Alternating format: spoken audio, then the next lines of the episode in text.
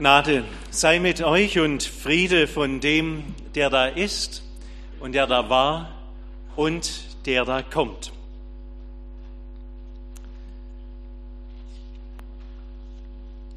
Frage für die Predigtüberschrift, worauf, kann, worauf kannst du dich verlassen? Mit dieser Frage kann man auf zweierlei Weise umgehen und ich habe gesagt, ich nehme Bezug auf diese rosa Alpen, auf diese roten Alpenpfeilchen. Ich hoffe, das erträgt jetzt Ihr ästhetisches Empfinden, dass das rechte Sträußchen auf dem Altar fehlt. Worauf kannst du dich verlassen? Mit dieser Frage kann man auf zweierlei Weise umgehen. Man kann damit so, so umgehen wie René Descartes. Vielleicht kennen Sie ihn, jenen Philosophen des Rationalismus, verstorben 1650. Er suchte als Philosoph nach dem Punkt, wo nichts mehr anzuzweifeln ist, nach dem sicheren Grundstein, worauf er seine Philosophie gründen konnte. Die Philosophen vor ihm hatten ja ein ganzes Denkgebäude aufgebaut. Also er kam nicht irgendwie auf einen leeren Platz, sondern da war vieles, was er zu bewältigen hatte. Unter anderem eben auch den Satz, das Alpenpfeilchen ist rot. Bei ihm war es, glaube ich, die Rose, die rot war, aber sie kriegen die Übertragungsleistung hin. Das Alpenpfeilchen ist rot. Und das hat ja von vornherein ein unglaubliches Problem, dieser Satz. Denn wer hat gesagt, dass Rot rot ist? Vielleicht ist Rot ja eigentlich blau. Und vielleicht sehen Sie das ja gar nicht rot wie ich. Vielleicht sehen Sie darin ja violett oder lila oder gelb. Woher soll ich wissen, was Sie sehen? Das Alpenveilchen ist rot, ist ungeheuer schwierig. Das Problem geht noch weiter, denn wer sagt denn, dass das ein Alpenveilchen ist?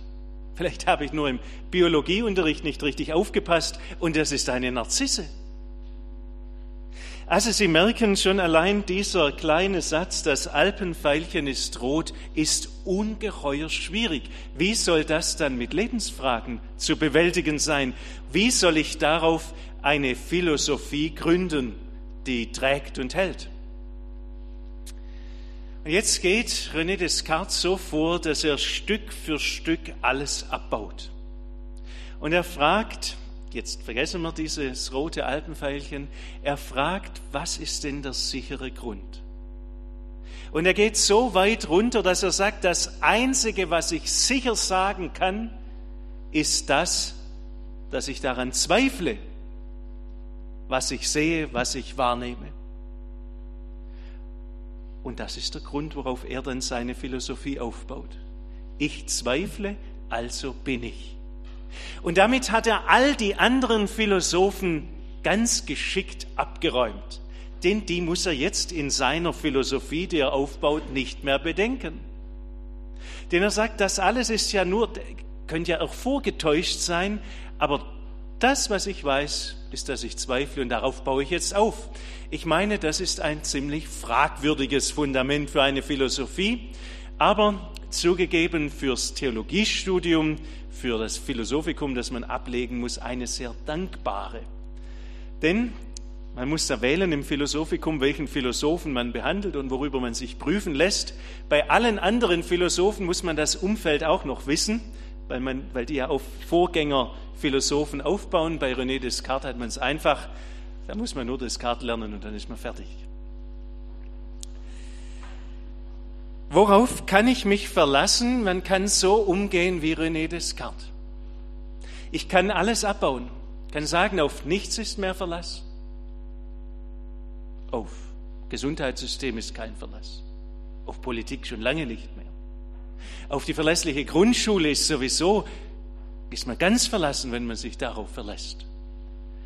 Aufs Wetter, nicht mal mehr darauf kann man sich verlassen. Worauf ist Verlass?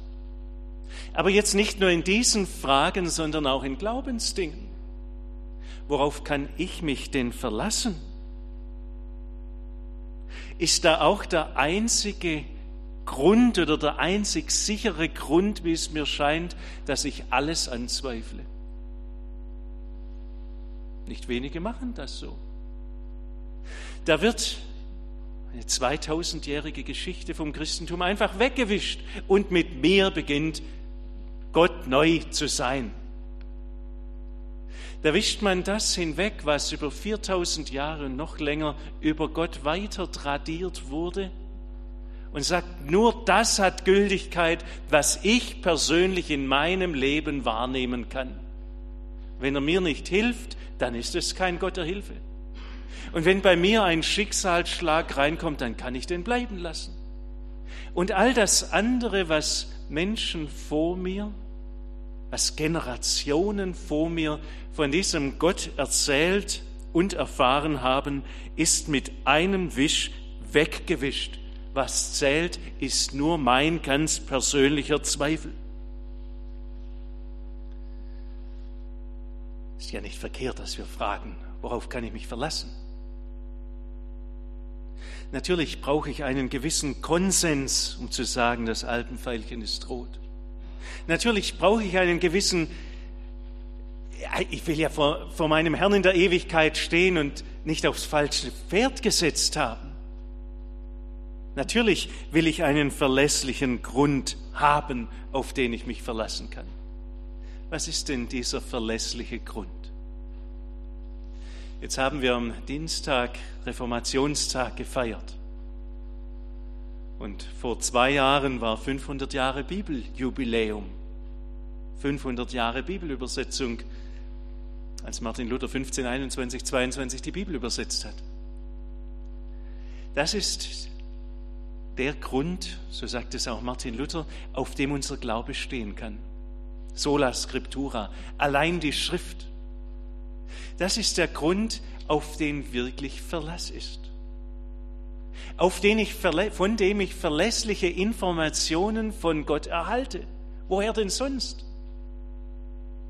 Von meiner persönlichen Wahrnehmung, von meinem persönlichen Empfinden, von meinen Zweifeln, die mich umtreiben? Nein, aus dem Wort Gottes. Darauf ist Verlass. Darauf, daraus bekomme ich verlässliche Informationen über das, wer Gott ist und wie er ist. Diese Bibel ist nicht etwas, was verstaubt oder was wie eine Tageszeitung morgen schon Schnee von gestern ist, sondern verlässlicher Grund. Das, was Generationen vor mir, Generationen vor Ihnen immer wieder und noch bis heute auf Nachttischen liegt. Und wenn man nachts wach liegt und nicht mehr ein- und ausweist vor den Problemen, die da kommen, ich habe mir sagen lassen, es wird nicht besser, wenn man älter wird. Dann die Bibel aufschlagen kann, darin lesen kann von einem Gott, der sich uns zuwendet. Ich bin so froh, dass es mittlerweile Bibel-Apps auf dem Handy gibt. Da kann man lesen, auch wenn man uns Licht nicht anmachen muss und Frau dabei aufweckt. Es ist nicht so, dass ich oft wach liege, aber ich bin dankbar dafür, dass ich die Chance habe, frei darin lesen zu können und dort etwas über mich hinaus lese, als das, was ich selber für mich und meinem kleinen, winzig kleinen Glaubensleben bisher erfahren habe. So sagt es dann, so lesen wir im Psalm 119, Herr, dein Wort bleibt ewiglich, so weit der Himmel reicht, deine Wahrheit wäret für und für. Keine Macht, kein Führer und kein Herrscher konnte dieses Buch zum Schweigen bringen, weil Gott selber darin redet. Darauf ist Verlass.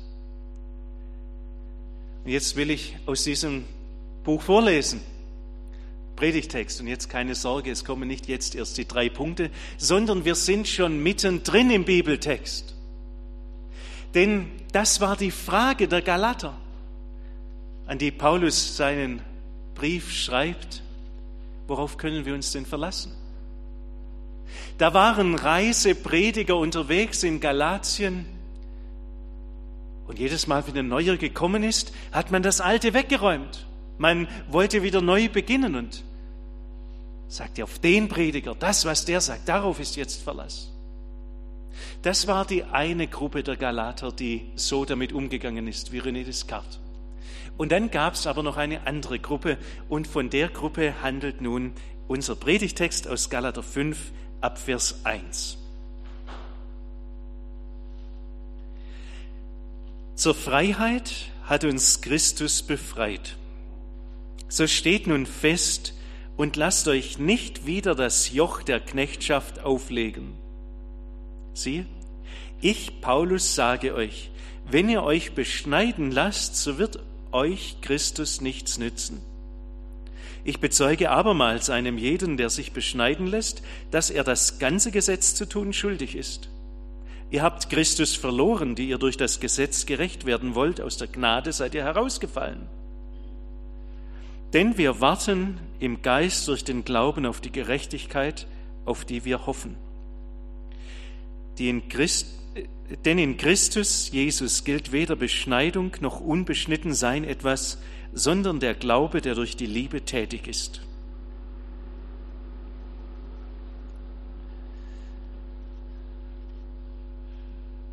Das ist also die andere Gruppe zugegeben, der Text, da muss man sich ein bisschen neidenken. Ich sagte, die eine Gruppe, die geht so um wie René Descartes und räumt alles weg. Und die andere Gruppe, nun, da muss ich Ihnen von einem anderen, nicht weniger bedeutenden Mann erzählen, keinem geringeren als meinem Vater.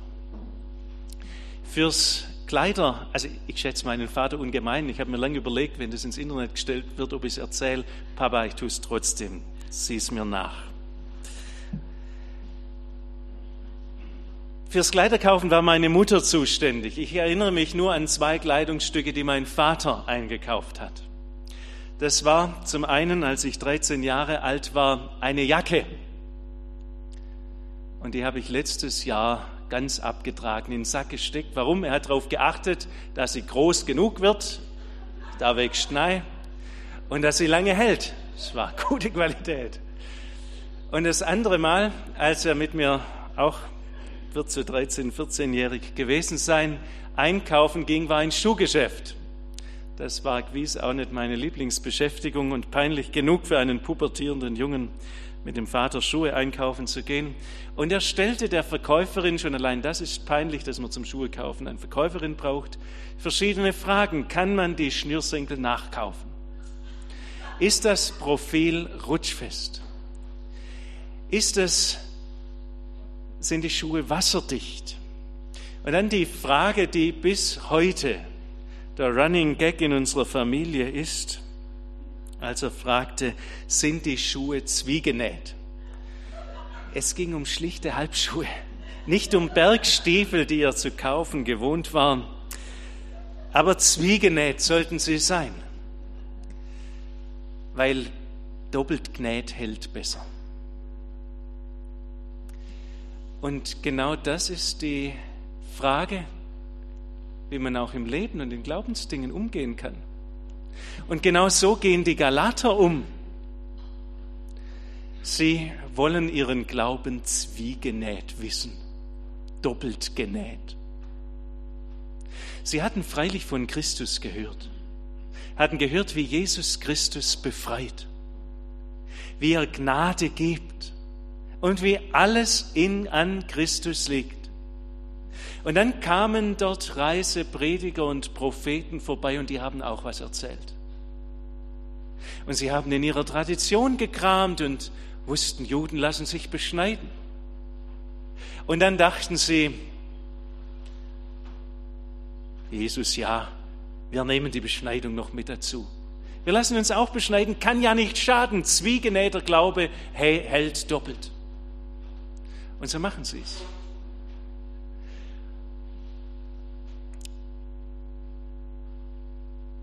Und so machen es nicht nur die Galater, sondern auch uns ist das bekannt. Man näht doppelt. Zur gesetzlichen Altersvorsorge schließt man halt auch noch die private ab. Man schließt das Auto ab, drückt einmal drauf, geht drei Schritte weiter, drückt nochmal aufs Knöpfle. Nach zehn Schritten dreht man sich nochmal um, drückt nochmal drauf und guckt, ob es auch blinkt. Telefon drückt man dreimal auf den roten Knopf drauf, denn wer weiß, vielleicht ist er ja gar nicht rot. Und so kann man auch in Glaubensdingen umgehen. Ich nehme das eine zum anderen noch dazu. Und wieder, bevor wir auf das Kart und meinen Vater und die dreimal Aufleger am Telefon mit dem Finger zeigen, geht es uns doch ähnlich. Ich frage in der Grundschule jedes Mal in der vierten Klasse, vielleicht erinnert sich der ein oder andere Konformant noch daran, wie war das mit Martin Luther? Frage ich, wen hat Gott mehr lieb? Den Pfarrer, der Sonntag für Sonntag in den Gottesdienst geht, täglich in der Bibel liest und betet? Oder ihr unchristlichen Rallye-Schüler, die ihr Fünfen nach Hause bringt im Rallye-Test? Und die Antwort ist jedes Mal neu eigentlich erschreckend, denn fast durchgängig die gleiche. Natürlich hat Gott den Pfarrer mehr lieb. Natürlich muss es doch irgendwie mehr, muss der, der ist doch, den hat Gott doch lieber. Der tut doch viel besser das, als wir das tun. Das hört ja nicht in der Grundschule auf, ein Gemeindefest ansteht und man macht einen Gottesdienst draußen, höre ich immer wieder den Kommentar, ach, Herr Pfarrer, betet Sie, Sie haben den besseren Draht nach oben, zu dem, der das Wetter sorgt, fürs Wetter sorgt. So ganz latent und manchmal auch ganz offensichtlich ist das doch da. Zu dem, was Jesus für uns getan hat, legen wir auch noch unser Perfektsein mit dazu. Wir wollen die Zwienaht wollen das auf jeden Fall hält. Wir wollen es doch ganz gewiss und ganz gut machen. Wissen Sie, was Paulus denen schreibt, die ihren Glauben zwienähen? Denen schreibt er, ihr habt Christus verloren, die ihr durch das Gesetz gerecht werden wollt. Aus der Gnade seid ihr herausgefallen. Das ist feierheftiges Wort. Da habe ich alles gegeben, habe wirklich perfektes Christsein gelebt, habe zu dem, was Jesus getan hat, noch meine Frömmigkeit dazugelegt, in der Hoffnung, dass alles gut wird. Alles nicht gut, sondern alles besser wird. Und dann lese ich hier, ihr habt die Gnade verloren, seid aus der Gnade heraus, ihr habt Christus verloren, Ihr seid aus der Gnade herausgefallen. Weil ich gemeint habe, ich könnte auch noch etwas zu meiner Seligkeit beitragen. Worauf kann ich mich verlassen? Nicht auf meine eigenen Zweifel, nein, aber ganz gewiss auch nicht auf mein Perfektsein. Nicht auf meine lange Zeit Mitarbeit in der Kirchengemeinde oder wo auch immer, nicht auf meinen Pfarrerstand oder wo auch immer, sondern allein auf Jesus Christus, allein auf die Gnade. Und allein deshalb, weil ich an diesen Herrn glaube. Das ist das, worauf ich mich verlassen kann. Das auch dann hält, wenn es mit meiner Liebe mal nicht so ist, wie das sein sollte wenn es mit meiner Barmherzigkeit nicht ist, wie ich es mir so vorstelle und es geplant hatte. Wenn es in meinem Leben anders läuft, als es eigentlich in einem christlichen Leben laufen sollte. Worauf kann ich mich verlassen, um vor Gott stehen und bestehen zu können? Reformationstag, die vier Soli. Sola Scriptura, allein die Schrift. Solus Christus, allein Christus. Sola gratia, allein die Gnade. Und viertens, sola fide, allein der Glaube. Darauf kann ich mich verlassen. Welche Farbe auch immer das Altenpfeilchen haben mag. Amen.